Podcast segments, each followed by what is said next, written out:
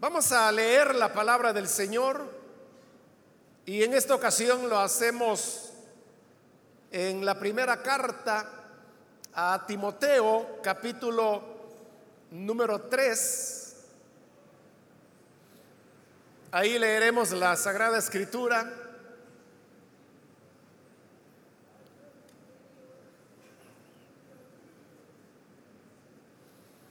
Dice la palabra de Dios en primera de Timoteo capítulo 3 y el versículo 16, e indiscutiblemente grande es el misterio de la piedad. Dios fue manifestado en carne, justificado en el Espíritu, visto de los ángeles, predicado a los gentiles, creído en el mundo, recibido arriba en gloria. Amén. Pueden tomar sus asientos, por favor.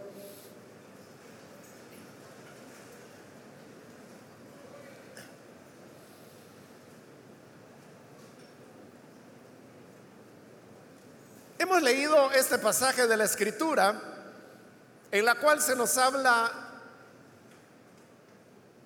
de el misterio de la piedad.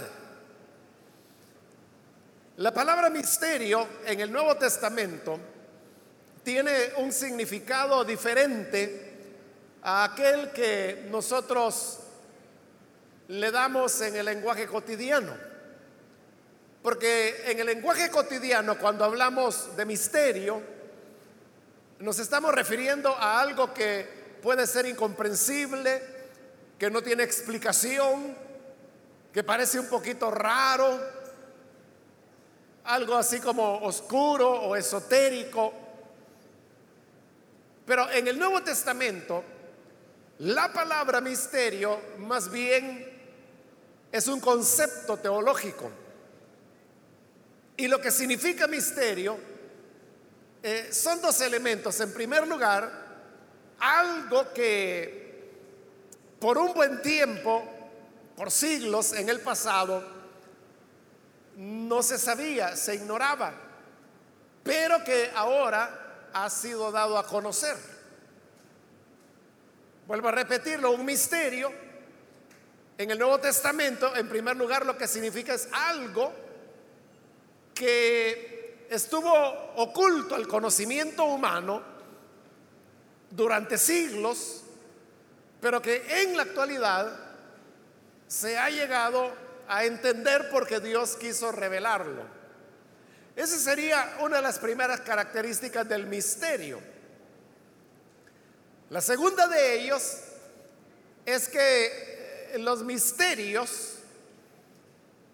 entrañan algún elemento que según el sentido común parecerían contradictorios, pero que aun cuando al sentido común le parezcan contradictorios, dentro de la lógica de Dios que está expresada en la enseñanza de las escrituras, eso que pudiera verse como contradictorio resulta ser muy coherente.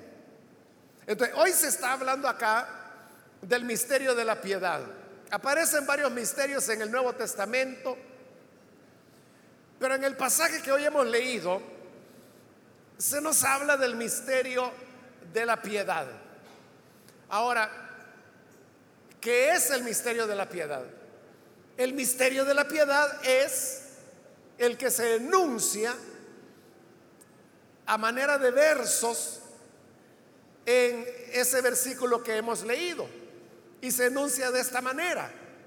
Dios fue manifestado en carne, justificado en el Espíritu, visto de los ángeles, predicado a los gentiles, creído en el mundo, recibido arriba en gloria. Ese es el enunciado del misterio de la piedad. Ahora, veremos que en este enunciado se cumplen las dos condiciones que hemos mencionado, y es que por un lado se está dando a conocer una verdad que durante mucho tiempo fue desconocida por el ser humano, pero que ahora Dios la ha revelado. Y también vamos a encontrar la otra característica, y es de que allí vemos elementos contradictorios, pero que dentro de la enseñanza de Dios adquiere una coherencia. Esta contradicción está claramente marcada en, en, los versos, porque si usted se da cuenta, son seis versos los que se están presentando. Y estos seis versos aparecen en parejas. Cada pareja está hablando de ese elemento de contradicción al cual estoy haciendo referencia. La primera pareja es donde dice, Dios fue manifestado en carne, justificado en el Espíritu. La segunda pareja es visto de los ángeles, predicado a los gentiles. Y la tercera pareja sería creído en el mundo, recibido arriba en gloria. Veamos la primera de estas parejas, que es donde se nos dice, Dios fue manifestado en carne, justificado en el Espíritu. El elemento de contradicción surge desde el primer momento en la primera línea, cuando se nos dice, Dios fue manifestado en carne. Porque ahí hay una contradicción. Y la contradicción es que si Dios en verdad es Dios, entonces Él no puede tener un cuerpo. Pero ahí se nos está diciendo lo contrario. Y es que Dios se reveló o se manifestó, se dio a conocer en carne. Por supuesto, está hablando de la encarnación del Hijo de Dios. Jesús no fue simplemente un ser humano cualquiera, sino que como la escritura lo presenta, que antes de todas las cosas Él ya existía. Y como lo dice el prólogo al Evangelio de Juan, que en el principio ya era la palabra, es decir, el Señor Jesús. Y la palabra estaba con Dios y la palabra era Dios. Ese es en el versículo 1 del capítulo 1 de Juan. Pero en el versículo 9 dice, y ese verbo se hizo carne. Pero esa es una contradicción. Porque sabemos que una de las cualidades de Dios, cualidad intransferible, es que Dios no tiene materia, Dios es espíritu, como lo declara la escritura. Y si Él es espíritu, entonces no tiene un cuerpo, no tiene límites, porque Él es inmaterial. Entonces, si una cualidad de la divinidad es la inmaterialidad, de cómo es que ahora se nos dice que ha sido manifestado en carne. La respuesta es que Dios se manifestó en carne precisamente por medio de la encarnación. La encarnación, como lo describe Filipenses capítulo 1, fue aquel proceso por el cual Jesús, siendo semejante a Dios, no tuvo la naturaleza divina como una cosa a la cual aferrarse, sino que dice que él comenzó a despojarse y se fue despojando de su gloria hasta llegar a la condición de hombre. Y ya estando en la condición de hombre, continuó humillándose todavía más hasta que llegó al nivel más bajo que fue sufrir la muerte, pero no una muerte cualquiera, sino la muerte vergonzosa de la cruz. Entonces vemos como Jesús, desde su semejanza con Dios, termina muerto en una cruz. Ese proceso de despojarse a sí mismo de su divinidad es un elemento constitutivo de la encarnación. Así es como Dios fue manifestado en carne. Ahora, uno pudiera darle vuelta y decir, ¿cómo sabemos que ese personaje llamado Jesús realmente era Dios y no simplemente otro hombre, lo único que es muy sabio, o un maestro, o un líder, o un profeta. ¿Cómo podemos saber que en realidad Dios estaba en él? Dios estaba manifestando corporalmente en Cristo. Ahí es donde viene el segundo verso. Y dice que fue justificado en el Espíritu aunque Jesús era Dios manifestado en carne, Él fue justificado en el Espíritu. ¿Qué significa la palabra justificado? Significa que hay evidencia que testifica que verdaderamente Él era Dios. ¿Qué es la evidencia? ¿Qué es la prueba, digamos? Que tenemos que Jesús no era solo un ser humano, sino que además Dios estaba manifestando en carne en él. Pues es lo que se nos está diciendo que fue justificado en el Espíritu. La prueba es el Espíritu. Ahora, ¿a qué es a lo que se le llama Espíritu acá? a lo que se le llama espíritu, es a los hechos sobrenaturales que fueron manifestados en su vida. Cuando ahí habla de espíritu, no se está refiriendo al Espíritu Santo. Recuerde, esto ya lo he explicado en otras veces, que los manuscritos originales de las escrituras no hacían uso de mayúscula y de minúscula como nosotros las hacemos hoy en día, sino que ellos escribían todo parejo. Es decir, eso de combinar mayúsculas con minúsculas, eso es algo relativamente nuevo en el lenguaje escrito humano. Eso de que al iniciar una frase la primera letra es mayúscula. O que los nombres propios van en mayúscula, también es algo nuevo. Que si Pedro es un nombre propio, tiene que ir con mayúscula la primera letra. Si María es un nombre propio, entonces tiene que ir con M, perdón, con M mayúscula porque es un nombre propio, el de una persona.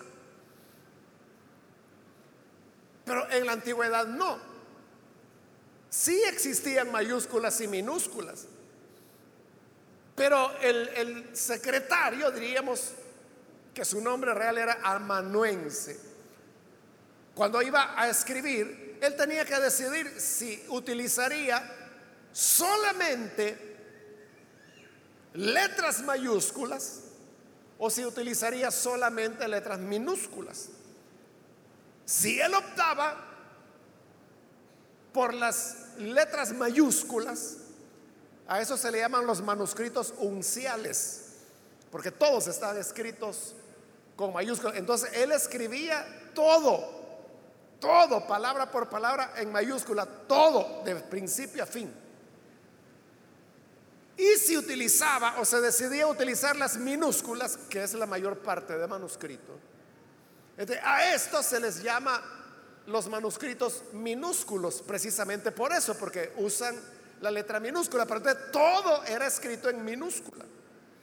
Es decir, que cuando acá la palabra espíritu aparece con E mayúscula, eso ya es un criterio del traductor. Pero que no está escrito así en el original.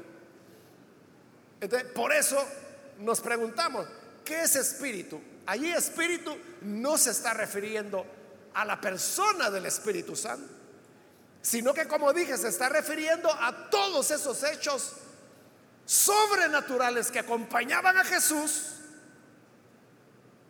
y que no podían ser explicados si él simplemente hubiese sido solo un ser humano. Así es como los discípulos fueron comprendiendo que Jesús era diferente. Una de las primeras experiencias donde ellos comenzaron a notar eso fue un día en el cual iban en la barca, Jesús estaba muy cansado, se acostó en la barca y se durmió. Pero ya estando en medio del lago, se desató una tormenta. Y aunque buena parte de los discípulos eran pescadores de profesión, ellos no pudieron controlar el barco.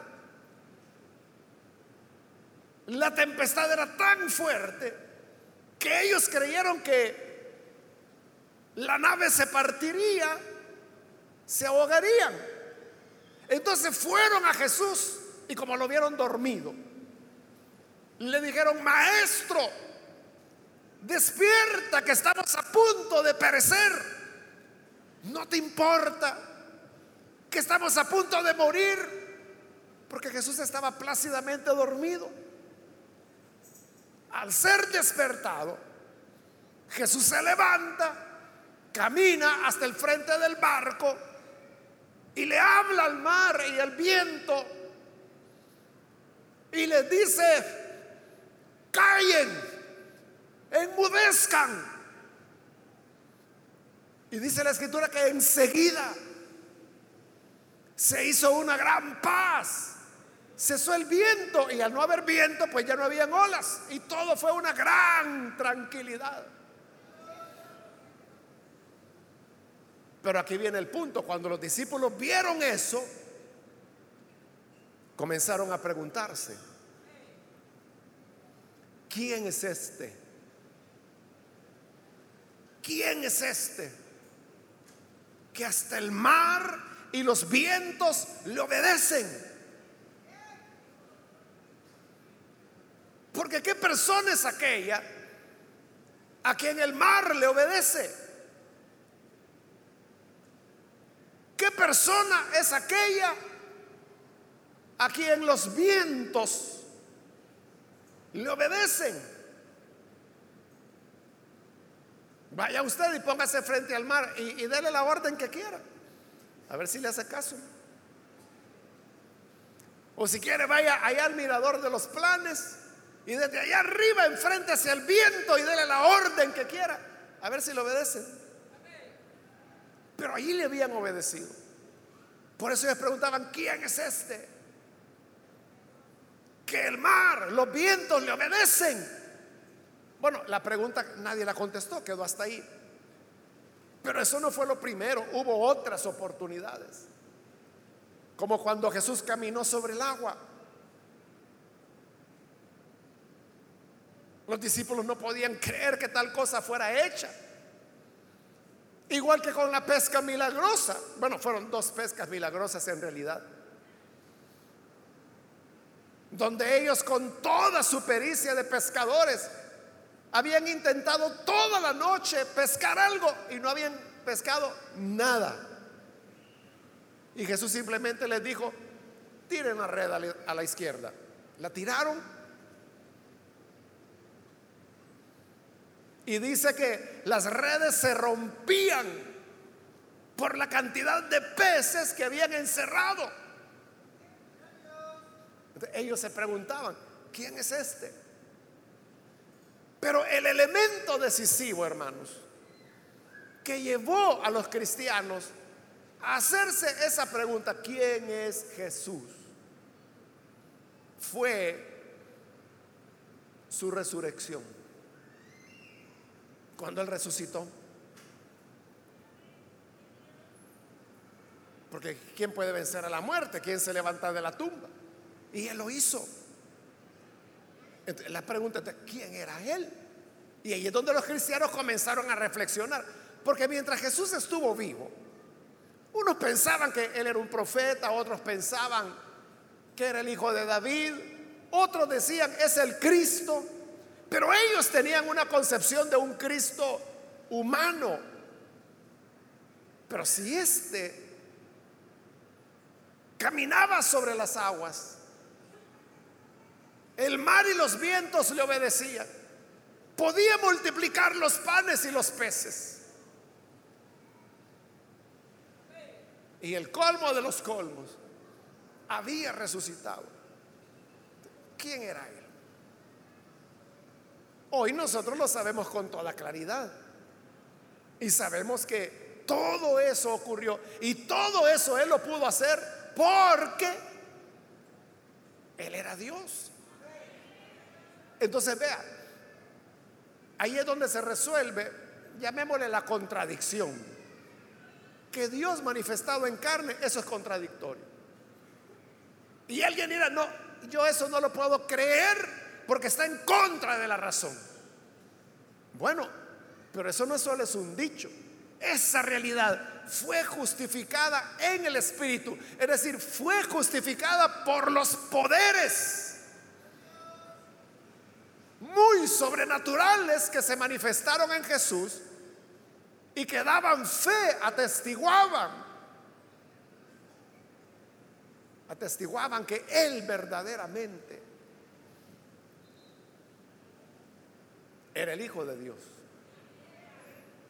Es decir, Dios manifestado en carne. Ahora, esto era un misterio, ¿por qué? Porque en el pasado, hermanos, en los siglos, bueno, desde que el hombre es hombre, nunca el ser humano tuvo ni la más remota idea que Dios habría de ser tan cercano a nosotros que se encarnaría y vendría a vivir en medio de nosotros para compartir los dolores del ser humano, las tragedias del ser humano, la pobreza del ser humano, la sed del ser humano, el cansancio del ser humano y para colmo, la muerte de los seres humanos. Eso estuvo oculto por los siglos, pero ahora lo conocemos. Por eso es que es un misterio, porque no se conocía, pero hoy lo conocemos. Veamos el segundo par. Dice, visto de los ángeles, predicado a los gentiles. Lo que estoy diciendo que esto de que el Señor habría de manifestarse en carne, eso era desconocido. No había ser humano que lo supiera. Pero tampoco había ángel que lo supiera ni que lo imaginara. Porque esto era algo que estaba encerrado en el solo conocimiento de Dios. Por eso es que el libro de Hebreos dice que el Señor se entregó a sí mismo por el Espíritu eterno. Es decir, que, que Dios, la divinidad en su totalidad, Padre, Hijo y Espíritu Santo, sabían que este era el plan. Sabían, como dice la Escritura, que era el pacto eterno. Y para que fuera eterno, era un pacto entre las personas de la Trinidad. Dios lo sabía, pero los ángeles no. Es de cuando Jesús, cuando Dios se encarna en la persona de Jesús, cuando se hace hombre, cuando Dios se manifiesta en carne. Para los ángeles eso era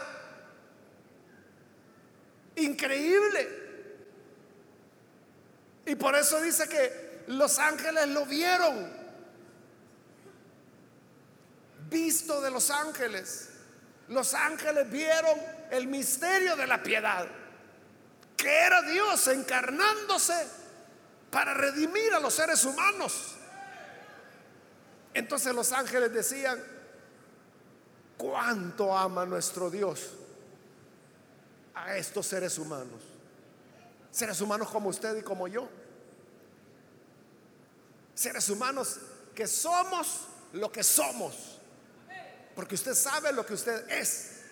Pero siendo lo que es, de tal manera le amó Dios que envió a su Hijo unigénito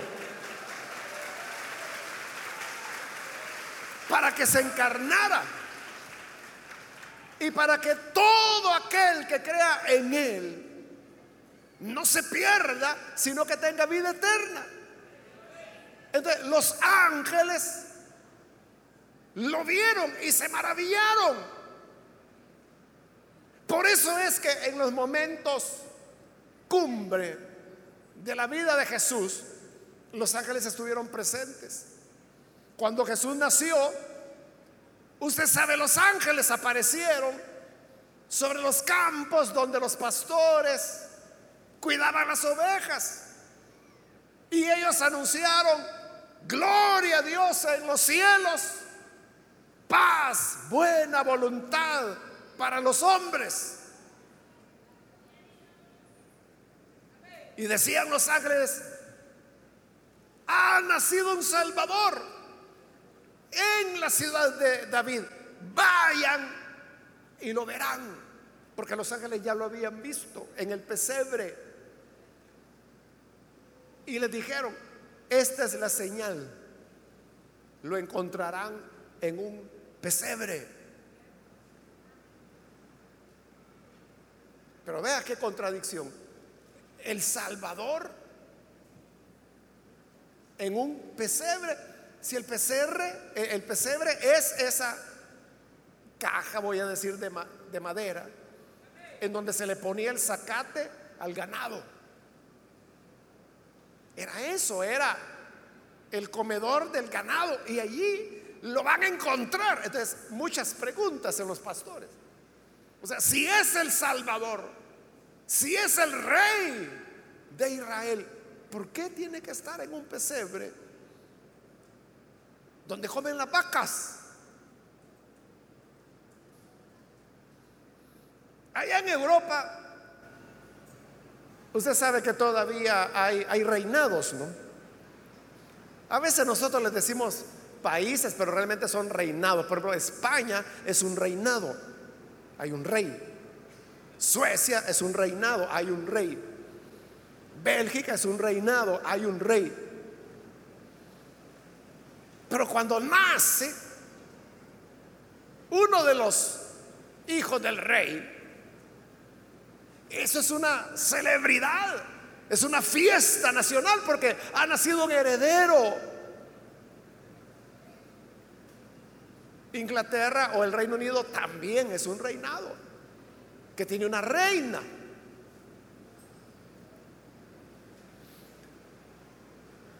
Claro, estos príncipes o princesas que son los hijos o las hijas de los reyes, nacen en los mejores hospitales de estos países europeos. Tienen la mejor educación, los mejores cuidados, la mejor ropa, etcétera. ¿Cómo es que el hijo de Dios, el Salvador y el rey de Israel está en un pesebre? Pero los ángeles les dijeron, vayan y lo van a encontrar. Bueno, ahí estuvieron los ángeles en el nacimiento de Jesús. En la tentación, también, después que Jesús pasó la tentación, dice la Biblia, que los ángeles vinieron y lo confortaron después de la gran lucha que Jesús había tenido. Cuando el Señor estaba en el huerto de Getsemaní, la noche que él iba a ser traicionado, oró, dice también que Dios le envió un ángel para que lo animara. Cuando Jesús resucitó, también aparecieron ángeles y le dijeron a las mujeres, ¿por qué buscan entre los muertos al que está vivo? El resucitado ya no está aquí. Los ángeles lo vieron. Y cuando Jesús ascendió a los cielos, cuando subió a la presencia del Padre, los discípulos se quedaron viendo y de repente habían ángeles que le dijeron, oigan, hombres galileos, ¿qué están viendo hacia el cielo? Y les dijeron, este mismo Jesús que hoy ustedes han visto subir, así volverá.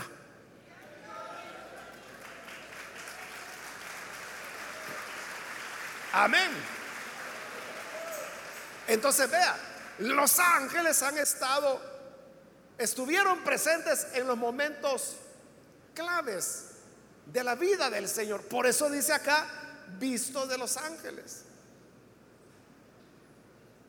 Pero luego la segunda parte del, del par dice, predicado a los gentiles.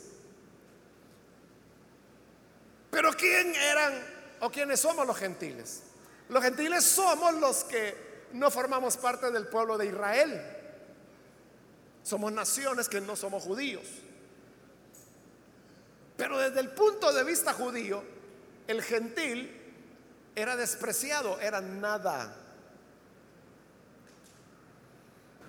Nos llamaban perros. Bueno, habían oraciones rabínicas que usted pues ya las habrá escuchado, que algunos predicadores hacen referencia a ellas, en donde el judío todas las mañanas al amanecer oraba a Dios y le daba gracias por no haber nacido mujer y por no haber nacido gentil.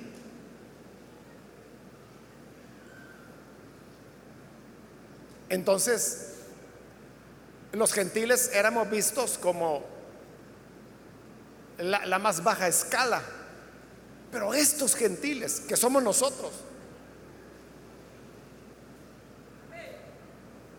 hemos recibido el anuncio, la predicación del Evangelio. Por, por, eso es que Pablo decía que él honraba su ministerio. Porque digo, el que le entregó a Pedro el ministerio de la circuncisión, es decir, predicarle a los israelitas. A mí me entregó el ministerio de la incircuncisión predicarlo a los gentiles. Por lo tanto, decía Pablo, yo honro mi ministerio anunciando a los gentiles que en ellos hay salvación. Pero les estaba anunciando el Evangelio a los que eran considerados la escala más baja, hablando espiritualmente, de seres humanos que había. Ahí viene la contradicción de la cual le hablaba.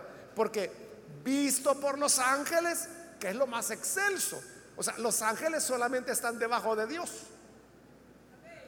Pero Jesús fue visto de los ángeles, pero también predicado a los gentiles, visto por lo más excelso, anunciado a lo más bajo que éramos los gentiles.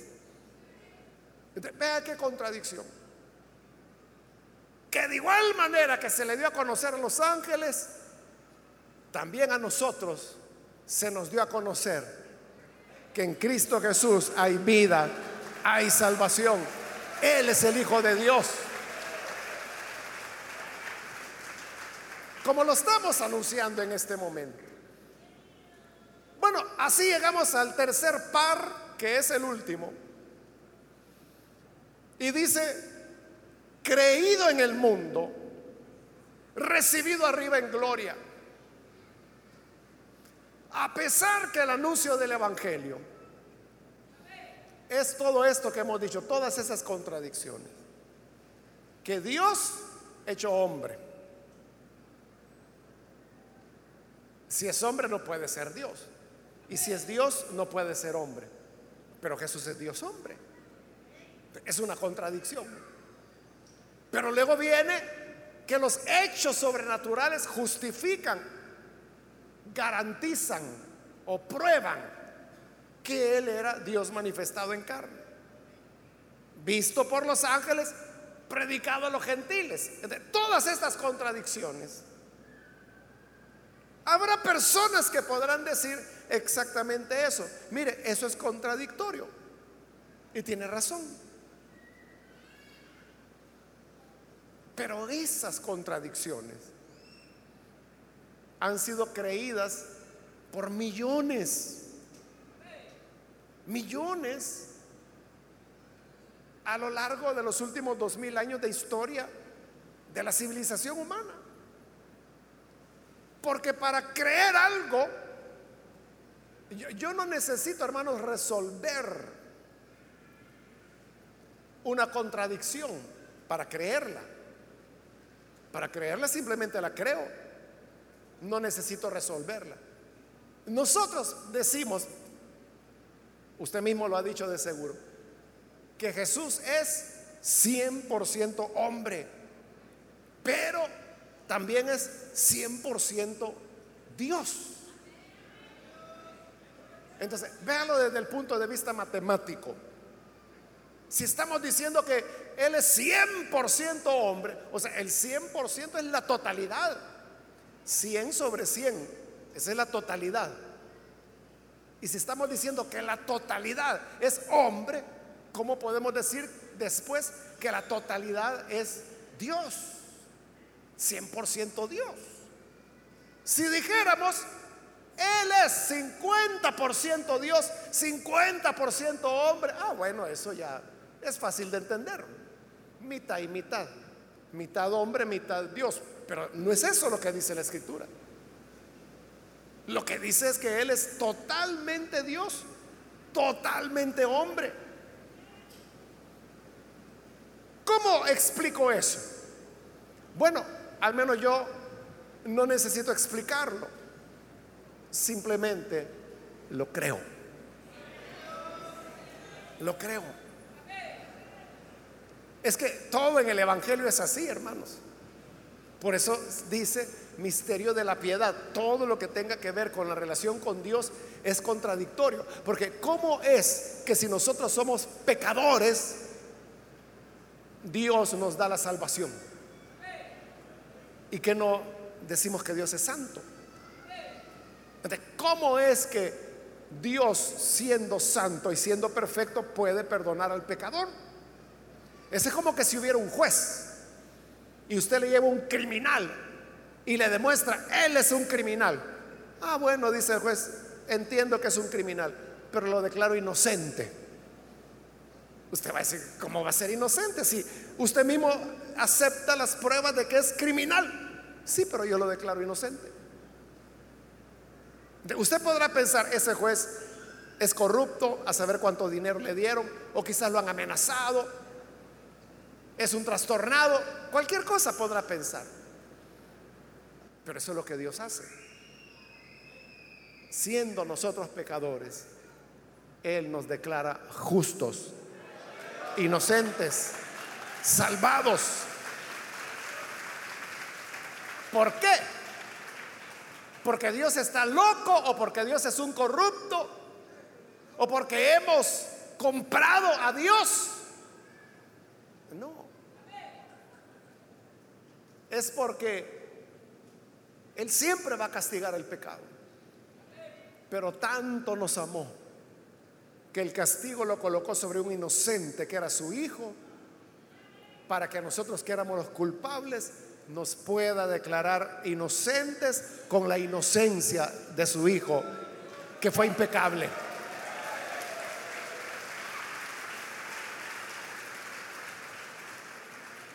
Lo creemos. Todas estas contradicciones, la creemos. Entonces dice, creído en el mundo. Jesús ha sido creído en el mundo. Las culturas están impregnadas de, de Jesús. Por eso se llaman culturas cristianizadas, o sea, no cristianas, que sería otra cosa, pero sí cristianizadas, es decir, que han recibido una influencia del cristianismo. Y eso lo podemos ver en todo. Vea cómo se llama nuestro país. O sea, tiene el nombre de Jesús. ¿Cómo se llama nuestra ciudad, capital? Lleva el nombre del Salvador también, San Salvador.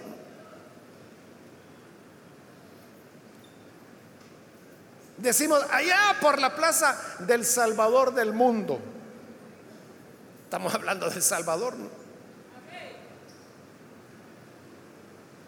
Bueno, y así, hay, aquí de seguro hay personas que se llaman Jesús, por ejemplo. Se llaman Jesús por la influencia del cristianismo.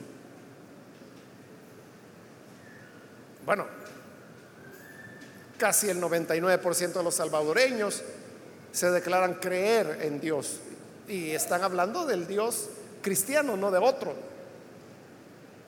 todo eso ha sido permeado. Por eso digo, es una cultura cristianizada. Eso en El Salvador, pero eso es igual en Latinoamérica e igual en el mundo occidental, sobre todo. Jesús ha sido creído.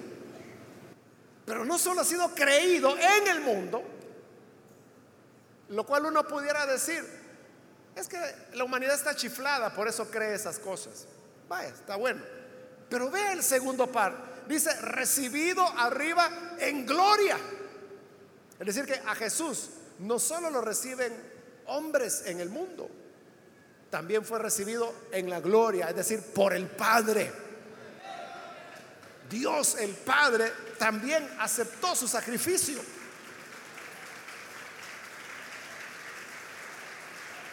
Entonces, si la gente dice, ah, no, si usted cree en Jesús es porque usted es un ignorante, entonces Dios es un gran ignorante también porque Él recibió en la gloria a su Hijo.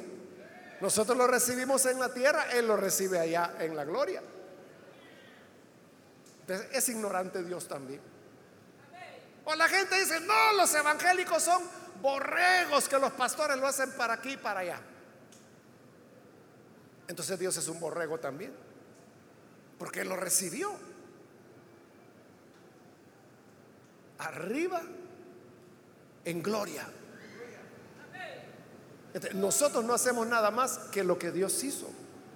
Recibirlo y aceptar el sacrificio de su Hijo como algo agradable con lo cual el plan redentor de Dios se cumplió. Eso que Dios hizo de recibir en las alturas en gloria a su Hijo, es lo que nosotros aquí en la tierra hacemos, recibirlo como Salvador en nuestras vidas. Hacemos lo mismo que Dios. Por eso no, no debemos sentirnos a saber si me están lavando el cerebro, a saber si me están engañando, a saber si todo esto es un grupo de gente que está detrás de este movimiento. Y yo creo que aquí hay algo sospechoso, ha de haber cámaras escondidas, ha de haber algo, este es un negocio. Hay gente que así piensa. Pero no tenemos por qué preocuparnos. Dios también recibió a Jesús en su gloria. ¿Por qué nosotros no lo vamos a recibir en nuestro corazón?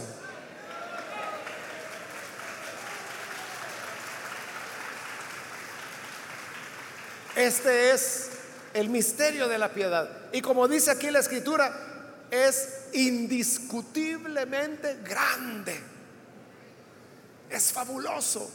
Es grande la manera como Dios se reveló y nos ha traído salvación. Hoy la gran pregunta que cada uno debemos hacernos es que si hemos recibido a este Jesús como el Padre lo recibió arriba en gloria, quiera Dios que podamos hacerlo hoy. Vamos a orar, vamos a cerrar nuestros ojos e inclinemos nuestro rostro. Y teniendo nuestros ojos cerrados, yo quiero ahora invitar, si hay con nosotros personas que han escuchado la exposición de la palabra de Dios, y si habiéndola escuchado, usted está ahora consciente que en verdad el mensaje del Evangelio no es un mensaje que pueda ser abordado desde un punto de vista de la razón humana o de las matemáticas. Es algo que debe abordarse con la fe, con el corazón. Por eso yo quiero invitar, si hay con nosotros amigos o amigas que aún no han recibido al Señor, pero en esta tarde desean abrir su corazón para creer en Él. Yo le invito para que allí en el lugar donde usted se encuentra, levante su mano o se ponga en pie en señal que desea recibir al Hijo de Dios, así como el Padre lo recibió arriba en gloria. Hoy Él es creído en el mundo y usted puede creer como millones lo han hecho ya. Muy bien, aquí hay una persona que pasa, Dios la bendiga, bienvenida. Alguien más que necesita pasar para creer en Jesús. Ahí en el lugar donde está puede levantar su mano o ponerse en pie y vamos a orar por usted para que la gracia del Señor le alcance. ¿Hay alguna persona, algún amigo, amiga que necesita venir al buen Salvador? Hoy es su momento levante su mano o póngase en pie.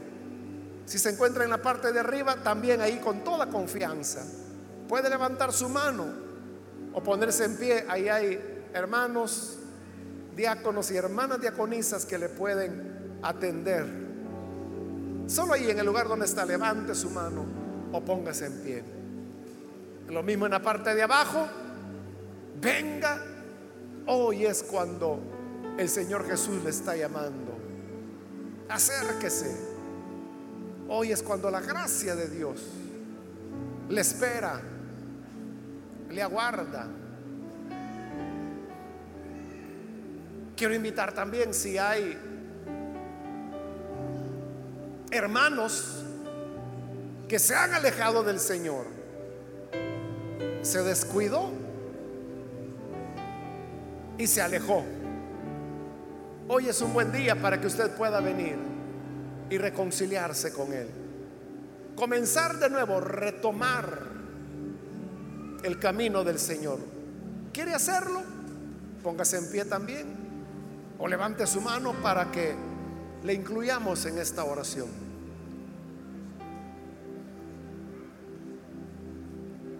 Hoy es el momento. Venga si es primera vez que se entregara al Señor puede pasar. Muy bien, hay otro hombre, Dios lo bendiga, bienvenido. Algo otra persona que necesita pasar.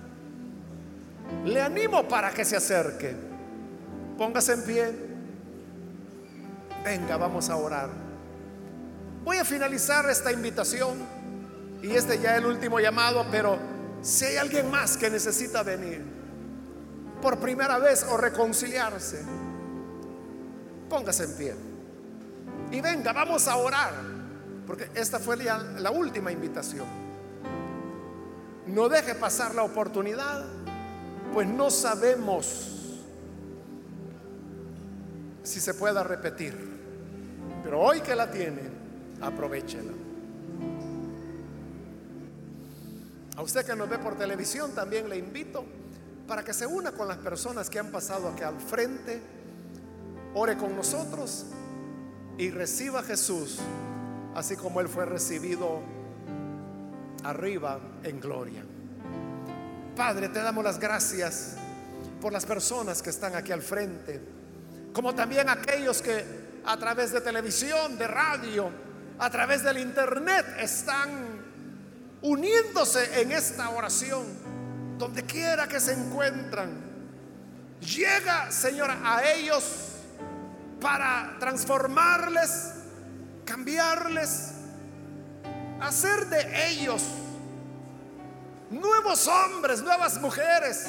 Transfórmales para que tu gracia, tu paz, el perdón que solamente tú puedes dar, sea sobre cada persona que hoy abre su corazón.